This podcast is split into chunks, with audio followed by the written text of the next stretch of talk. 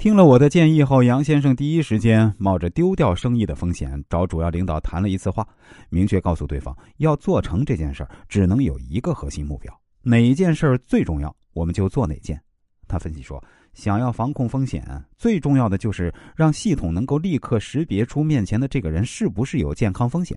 至于搜集数据等等啊，如果需要呢，之后可以找技术人员手工导出。但此时此刻啊，系统只做一件事儿。领导被他说服了，大家明确了共识，下一步就是召集人手。可当时家家户户都在过年，在群里发任务肯定没人理，时间紧迫，他来不及一个一个打电话，怎么办呢？当时严先生又把这个问题抛给了我，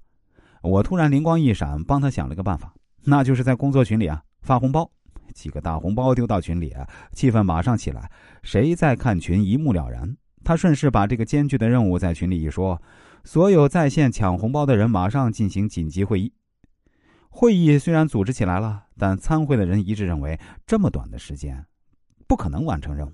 更麻烦的是，这一讨论一个多小时过去了，他总共也就只有三十多个小时。这个时候，我让他当机立断做三件事：第一件，立刻开始计时，半小时内所有人想办法，任何人发言必须控制在三分钟，每个人列出必须要干的事儿，必须解决的风险。综合下来就是你的任务。第二件事，把任务做了新的分解，所有任务优先级按照收益和风险来评估。如果一件事儿做了收益很高，不做风险很高，同时满足这两个任务的条件呢，就是优先级最高的任务。这样一来，判断的基准变得非常简单，一个基础的开发人员也能独自做决策，大大降低了时间成本。第三件事，他实行了严格的效率管控，任何问题卡住十五分钟必须上报，超过半小时的任务上报技术总监，超过一小时上报他本人，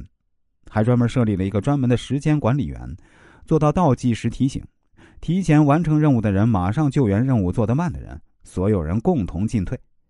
在这样的节奏之下，没有人浪费一分钟时间，每个人都全力以赴，最终提前一个多小时完成了任务。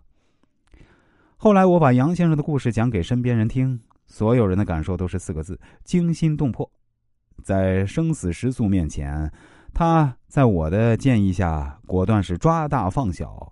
既立下了绝对标准，又赋予每个员工解决难题的权利。